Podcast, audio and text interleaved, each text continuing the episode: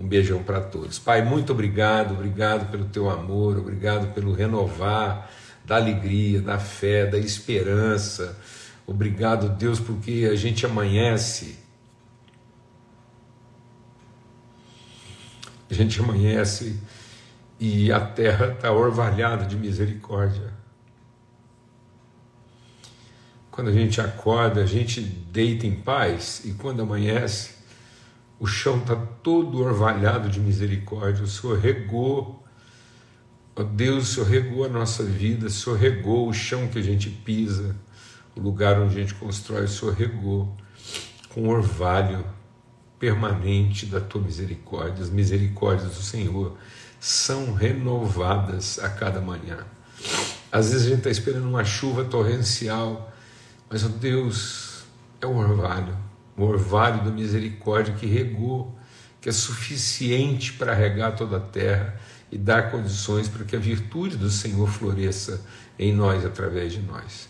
Senhor, quero suplicar mesmo graça, virtude, Deus, na vida lá do Paulo Neto, com todo o grupo que está viajando com ele agora para Moçambique, eles sejam guardados do mal, guardados do mal, guardados na sua entrada, na sua saída, que tudo, tudo, tudo, tudo, quanto eles fizerem ali, prospere, em nome de Cristo Jesus, o Senhor.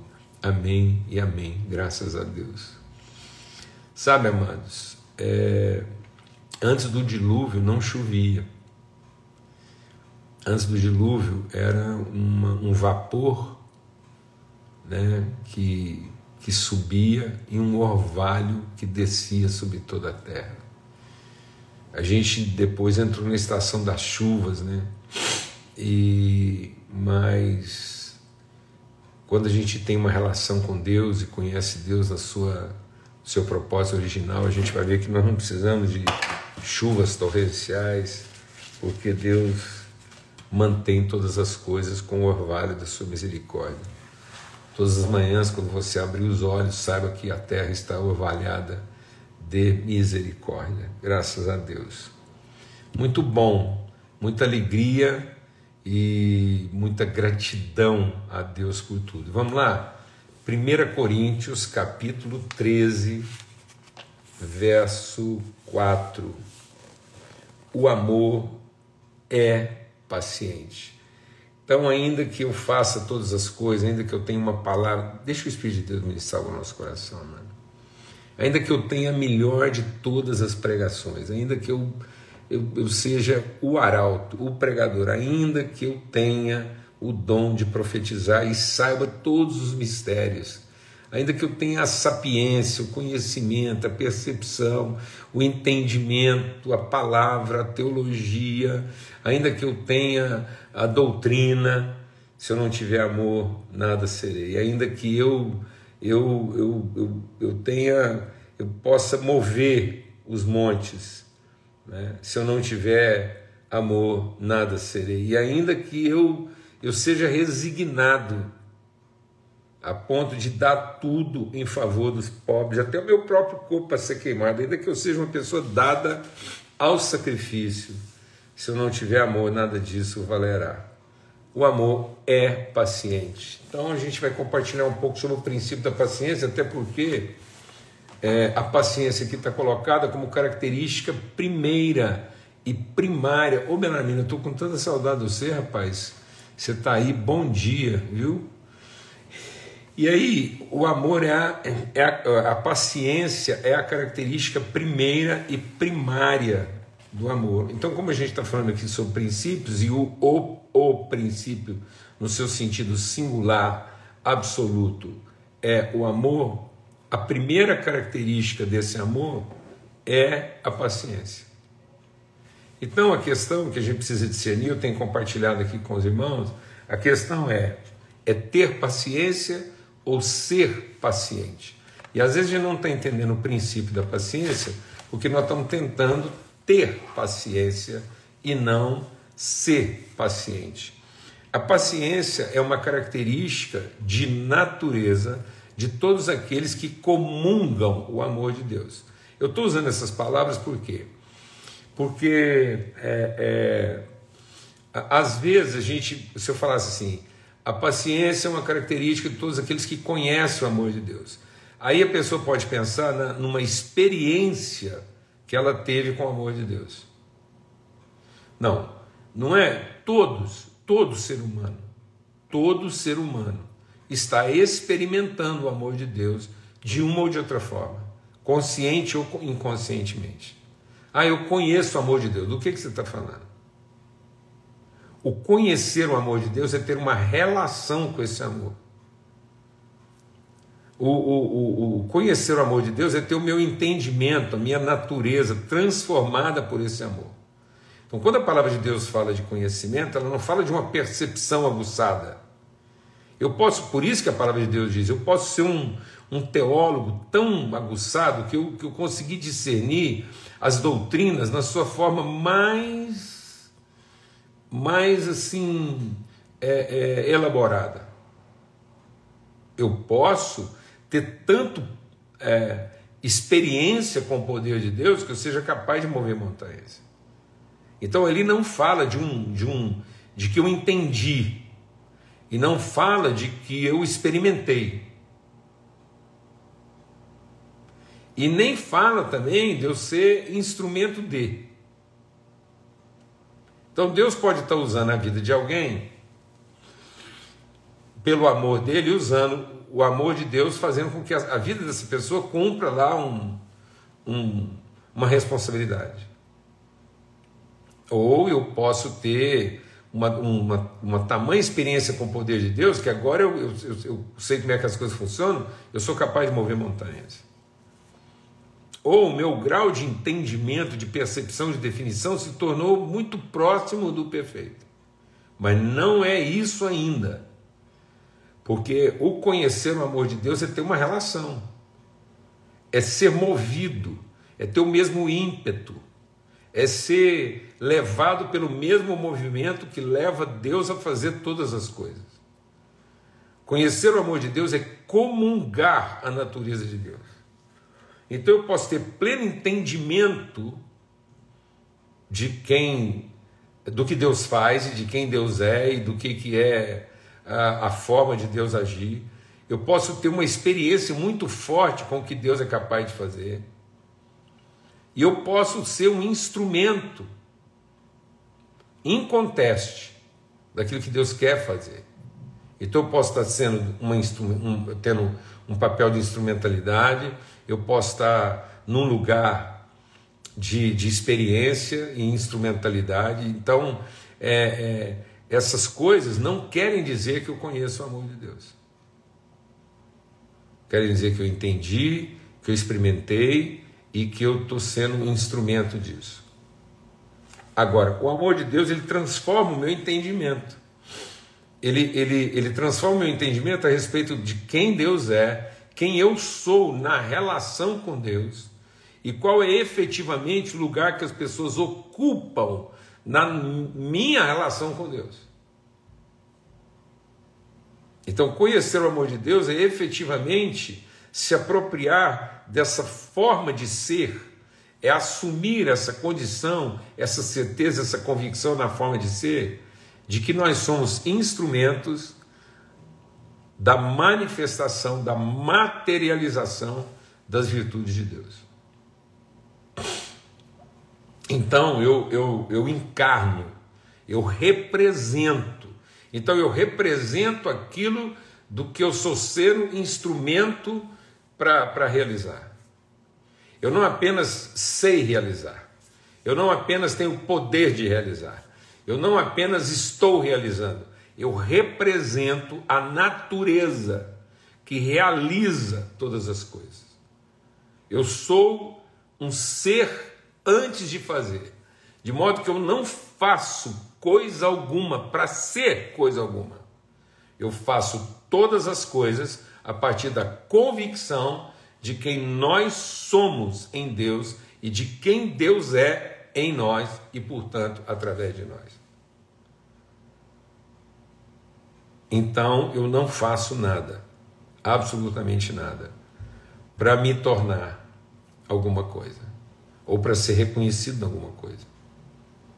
Tudo aquilo que eu realizo é para manifestar, materializar, revelar. Por isso, como o amor e o conhecimento do amor de Deus representa essa convicção, a primeira característica dessa convicção é a paciência. Então, a paciência é a característica essencial de todos aqueles que conhecem o amor de Deus. Conhecem como encarnação de natureza, o ser que eu represento.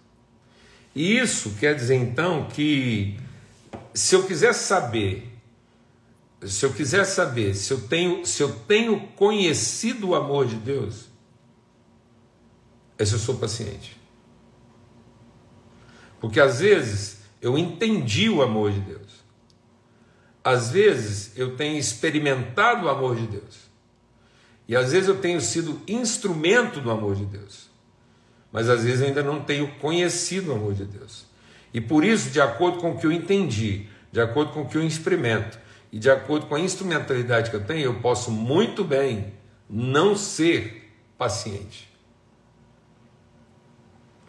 Exatamente porque eu entendi muito, eu posso muito e eu estou fazendo muito. Então, quanto mais eu entendi, quanto mais eu experimento e quanto mais eu estou realizando, sem conhecer o amor de Deus, há um risco de eu ficar cada vez mais impaciente, porque eu não estou conhecendo aí eu, eu dou testemunho de, eu tenho poder para, e eu estou fazendo isso. Mas aí há uma impaciência, porque se eu não sou correspondido no que eu estou fazendo, se eu não sou é, re, reconhecido no poder que eu tenho, e se as pessoas não estão entendendo o que eu estou querendo transmitir. Então eu sou um excelente pregador, mas as pessoas não estão entendendo. Aí eu estou fazendo, mas as pessoas não estão reconhecendo. E eu estou lá ofertando, mas as coisas não estão acontecendo. Aí eu me torno o quê? Impaciente. Porque eu estou fazendo todas essas coisas em nome do amor de Deus, numa experiência com o amor de Deus, mas eu não sou a revelação de quem conhece o amor de Deus. Aí eu não revelo a natureza, eu revelo o poder, eu revelo a doutrina, eu presto serviço. Então, às vezes, eu sou um prestador de serviço, eu sou um instrumento de poder, eu sou um excelente doutrinador, mas sou extremamente impaciente quando as coisas não acontecem no ritmo e na velocidade que eu queria. E aí eu sou impaciente. Então, se eu quero saber se eu estou comungando, se eu, estou conhecendo o amor de Deus. E aí, Cezão, forte abraço, querido. Se eu estou de fato conhecendo, é eu sou paciente. O que, que é essa paciência? A perseverança. Então, o paciente é a longanimidade, é aquele ânimo que não se esgota. Então, mesmo que eu pregue, ensine, as pessoas não entendam, eu sou paciente. Mesmo que eu manifeste o supremo do poder e as pessoas não reconhecem, eu sou paciente.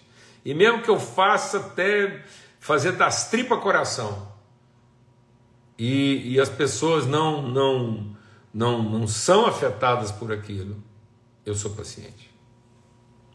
Então, a paciência é a convicção de como é e, portanto, de como pode ficar. Então, eu não tenho a expectativa de como pode ficar, eu tenho a convicção de como é. O amor de Deus me dá essa convicção. Então, baseado no amor de Deus, conhecendo o amor de Deus, sendo instrumentalidade e revelação do que, que o amor de Deus é, esperança é evidência segura, Paulo Elias, de paciência. Porque todo homem, toda mulher é paciente, porque ele sabe como é ele é paciente para trabalhar para aquilo ficar como pode ser. Então eu estou sempre trabalhando a possibilidade a partir de uma revelação. Então eu não estou trabalhando a possibilidade a partir de uma expectativa. Eu estou trabalhando as realidades e as possibilidades a partir de uma convicção. E aí, o que é a tolerância? A tolerância é Vamos deixar como é que está para ver como é que fica. Então, o tolerante, ele é o absoluto impaciente. Então, muita gente acha que o cara é tolerante, ele, ele é paciente? Não. O tolerante é o impaciente. Você entra no estado de tolerância quando você deixa de ser paciente. E aí, como você não quer ser paciente, você prefere ser tolerante. Então, a tolerância é o lugar de conforto de quem não quer o esforço da paciência. Então, quem não quer se esforçar, quem não quer é, é, ser movido de paciência, acaba se tornando tolerante. Então, o paciente, ele é consequentemente inconformado. Então, todo, toda pessoa in, toda pessoa paciente é inconformada. Ela não se conforma com o estado presente. Ela não se entrega, ela não desiste, ela não deixa ficar como está, porque ela sabe como é. Então, como ela sabe como é, ela nunca se conforma com aquilo que está. Então, ele é um inconformado. Por isso, temos que ser transformados pela renovação do nosso entendimento, para não nos conformarmos com a maneira humana de pensar. Então, às vezes a pessoa tem uma inconformação, uma inconformidade, ela acha que ela é impaciente. Não. Todo paciente é inconformado. Ele não se conforma. Ele não se rende ele não se rende, por exemplo, à falta de reconhecimento. Então ele não está preocupado se está sendo reconhecido ou não. Ele não, ele, ele não se conforma aos resultados, por exemplo, negativos. Não. Ele não tolera. Ele não tolera aquilo. Então, todo paciente é intolerante. E todo tolerante é impaciente. Vou repetir. Todo paciente é intolerante.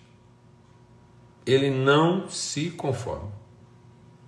Ele sabe como é que é, então ele está sempre se movimentando, se esforçando para aquilo ficar como tem que ser. Por isso Deus não nos tolera. Se Deus nos tolerasse, nós estamos todos ardendo no inferno. Ele teria tolerado. Agora Deus não nos tolera. Ele é paciente conosco para continuar insistindo e trabalhando até que a gente se torne exatamente aquilo que ele nos fez para ser. Então Deus não tem a menor tolerância com a gente.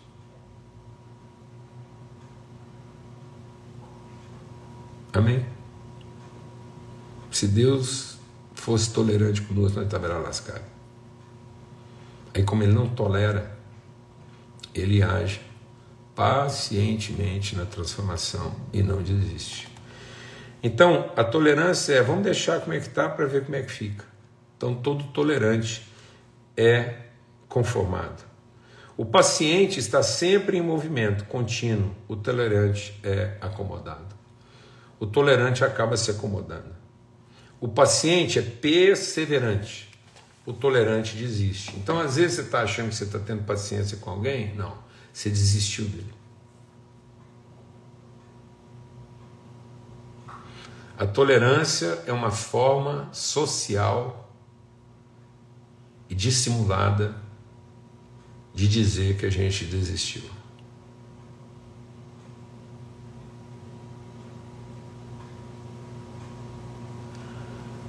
Tolerância é a forma que a gente encontrou de socialmente, elegantemente, desistir. O paciente não desiste, ele insiste. Pacientemente. Ele não recua, ele não retrocede, ele não desanima, ele é longânimo. O ânimo dele se estica. Amém, amados? Glória a Deus. Que alegria poder estar aqui e começar uma semana com muita paciência. O nosso, o nosso reservatório de paciência é inesgotável. Então comece uma semana indignado, comece uma semana inconformado, comece uma semana se movimentando, levanta e anda, levanta e anda e insiste e insiste e seja perseverante naquilo que Deus colocou no nosso coração. Não vamos deixar como é que está para ver como é que fica, porque nós sabemos como é que é, então nós podemos trabalhar sempre para ficar como tem que ser. Amém? Glória a Deus, um forte abraço